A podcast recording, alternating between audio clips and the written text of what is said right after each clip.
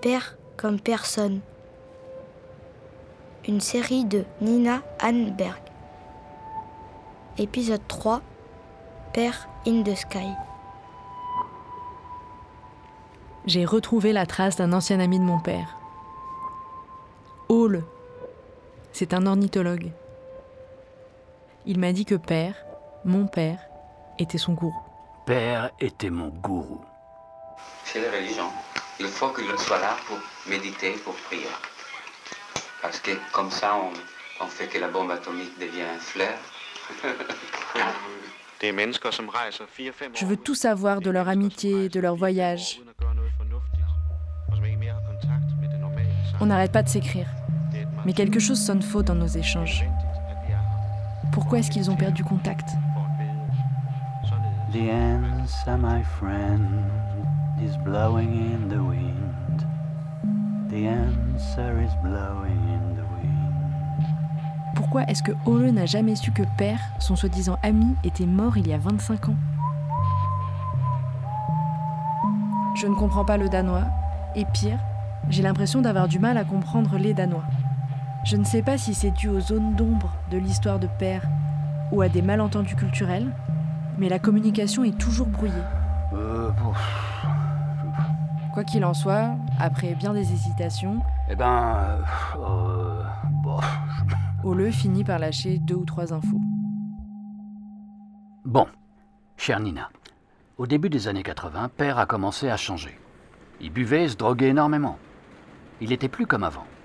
Je me souviens qu'un matin, il m'a appelé pour me dire qu'il était désolé, mais qu'il avait raconté à la police qu'on prenait de la coke ensemble. Mais je n'en ai pas voulu. D'autres amis à nous se sont retrouvés en prison. Ils ont pensé que Père avait peut-être trop parlé. Mais ne t'inquiète pas.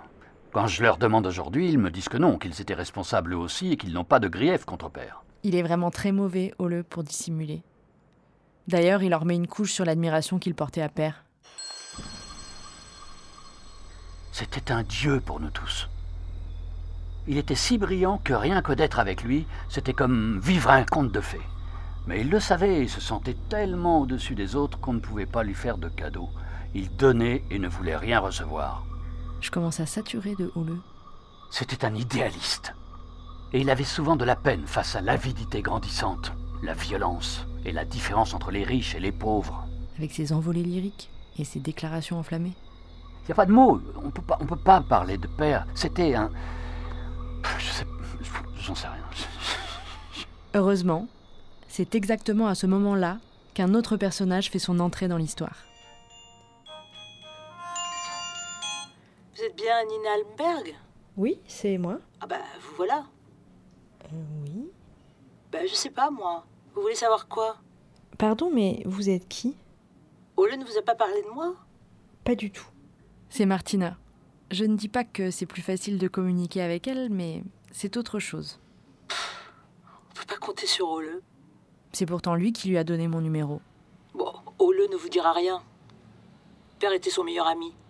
Dans sa jeunesse, elle a fait partie de la bande. On se reconnaissait entre nous. Le point de rencontre, c'était Israël Platz à Copenhague, au grand marché aux puces. Cette conversation va durer de longues minutes durant lesquelles Martina me livre des éléments de sa vie. Au compte-gouttes. Qu'est-ce que je peux vous raconter? C'était encore les années 70. Et au pays de la social-démocratie, les salaires étaient plutôt élevés. Martina en a profité. Elle a fait toutes sortes de petits boulots. Femme de chambre, serveuse, ouvrière agricole. Son plan, c'était de travailler quelques mois et de partir en van sur les routes du monde, direction le Maroc, l'Afghanistan ou le Népal. Elle voyageait avec Rasmus, son copain de l'époque, qui lui-même était un grand complice de père. En réalité, j'ai toujours fini par rentrer à la maison, ici, à Copenhague. Ah oui Oui. Voilà, Bon. c'est tout, hein Qu'est-ce que vous voulez que je vous raconte? Non mais c'est bien. Merci de m'avoir appelé, c'est gentil. À un moment, j'ai cru qu'on n'allait pas y arriver. Si, quand même. Oui? Je l'aimais beaucoup, moi, père. J'ai souvent demandé de ses nouvelles après. Après quoi? On voulait pas trop me répondre. J'ai compris bien plus tard. Mais à ce moment-là, la conversation prend une toute autre tournure.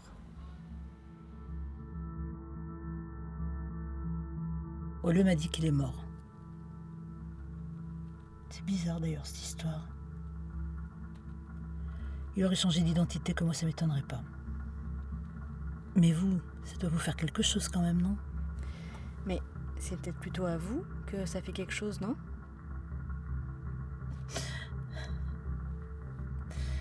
C'est juste que toutes ces choses-là, ça fait 35 ans que j'y pensais plus. C'est vieux. Je saurais même plus à quoi il ressemble, père. Pourtant, on a vécu ensemble pendant plus d'un an à Katmandou. Mais je serais incapable de le reconnaître dans la rue. Et vous faisiez quoi ensemble à Katmandou? Oh, moi, à ce moment-là, je faisais plus rien. On me demandait pas mon avis, vous savez. C'était quand même un sacré milieu de macho, tout ça. C'était père et mon copain de l'époque, Rasmus, qui étaient dans le coup. Mais de quel coup vous parlez? Vous n'êtes vraiment pas au courant? Quoi, bah, il y avait des petites histoires de trafic, c'est ça? Des petites histoires de trafic? On parle de plusieurs tonnes de hashish. Plusieurs tonnes?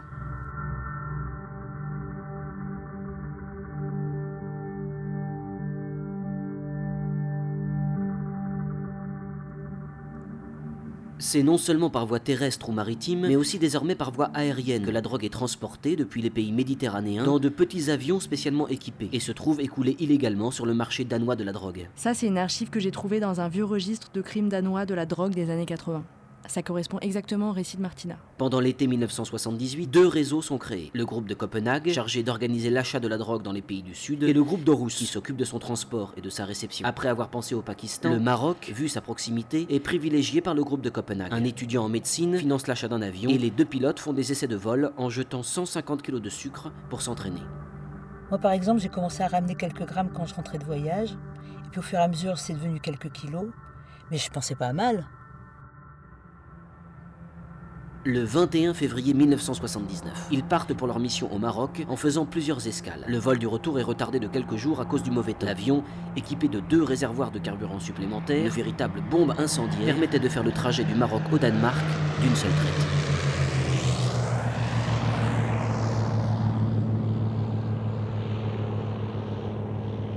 Après avoir survolé illégalement de nombreux territoires aériens, les deux pilotes arrivent à bon port après 10 heures de vol. Ils se délestent de leur cargaison, jettent dans un lac tout leur matériel radio également illégal et rentrent chez eux, croyant l'opération réussie. Mais un témoin voit tomber les six paquets du petit avion volant à basse altitude dans un champ couvert de neige. Cinq d'entre eux ne sont pas retrouvés. Ils ont probablement été vendus et consommés. Le sixième, malencontreusement caché par des arbres, est saisi par la police, qui a été alertée par le témoin. L'avion est facilement repéré dans un petit aéroport près d'Orus.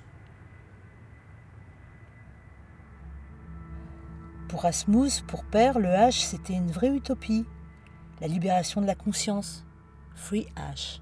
Bon, quand ils se sont mis à acheter des avions privés pour faire leur trafic, c'est devenu une autre histoire. Ils se sont transformés en abab. On vivait dans une grande maison avec des employés. Père avait une sorte de harem. Mais il n'a pas trafiqué autre chose que du hashish. Le H, pour nous, c'était pas une drogue. C'était un mode de vie. Et Ole, il est avec vous Non. Il venait de se faire embaucher à l'université. C'était la fin des années 70 et notre groupe se divisait en deux camps. Ceux qui avaient fini par trouver une place dans la société et ceux comme père et moi qui allaient rester des marginaux. C'était la fin du rêve pour tout le monde. Dix personnes sont incarcérées pendant plusieurs mois. L'enquête ne permet pas d'élucider tous les détails de la vente et de l'écoulement de la drogue sur le marché danois. Les trafiquants sont jugés et les personnes principales impliquées écopent de 3 à 5 ans de prison. Les 240 kilos de hashish représentent 13 millions de couronnes danoises. Ça fait la une des journaux au Danemark. Et ça a signé le début de la cavale de père Rasmus et moi. On s'est cachés ensemble à Katmandou pendant un an, dans la même maison. Ensuite, j'ai pu rentrer au Danemark. En 82, père s'est fait arrêter au Népal. C'est là qu'il a dénoncé ses amis pour réduire sa peine de prison.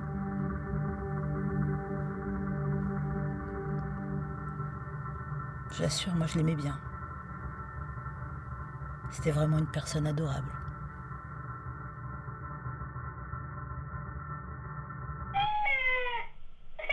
Martina, je dois vous laisser.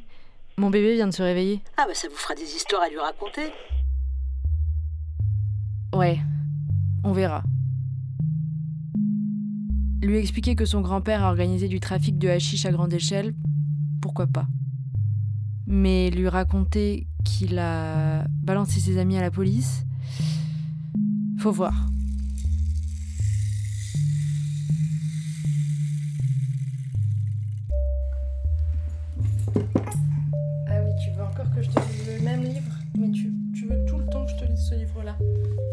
A suivi le cours des choses, et sa débâcle ressemble à celle des utopies des années 70.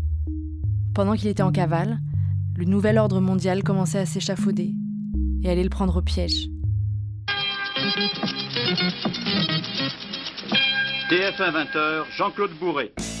Nous vivons encore dans le monde né en 79. En Iran, la guerre des ayatollahs continue, manifestation monstre à Téhéran et incident en province. Montée de l'islamisme, apogée du libéralisme, Prime Ministerial rover bearing now Mrs. Thatcher déclin de la gauche, as Prime Minister.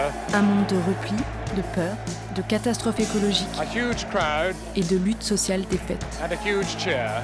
Un monde qui naît sur les débris de tous les espoirs révolutionnaires et contestataires. Réunion du Conseil de sécurité à l'ONU sur l'Afghanistan.